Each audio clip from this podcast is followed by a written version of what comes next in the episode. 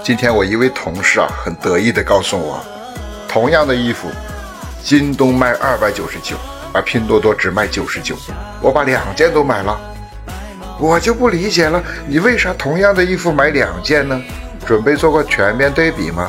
他说啊，我准备把拼多多的退给了京东，净赚二百，哈哈，神操作！在高铁站。一位姑娘跟男朋友视频聊天，有一位中年男人一直坐在她身后的椅子上。聊天结束以后，那个中年男人不停地找姑娘搭讪：“小姑娘做什么职业的？家是哪的？你家几口人呀？”姑娘瞟了他一眼：“大叔，你撩妹哦？我问你多大年龄了？说实话，我很烦你这样的。”那中年男人愣了一下。我看你和我儿子视频，我就想多了解你一点。清明节后上班第一天，我问一位同事：“清明节你都干嘛有意义的事了？”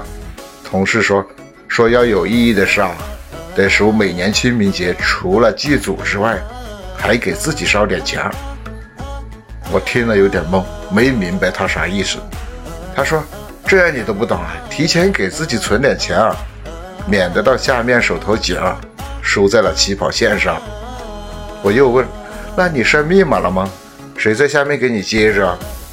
那同事说：“我爹啊，我暂时成不了富二代，不得提前准备，到那边直接就成富二代了。”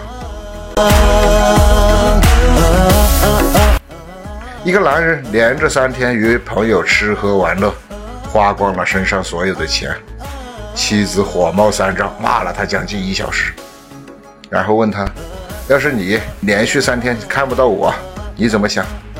那男的回答：“我倒感觉挺好的。”周一过去了，他没看见妻子；周二和周三也过去了，他还是没看见他妻子。周四了，脸上的肿消了一些，他终于勉强能从。睁开的一点点眼角，看到一点点妻子的影子。元气满满，欢乐有礼，元气里子搞笑段子，与你快乐相伴。感谢你的关注、点赞和支持。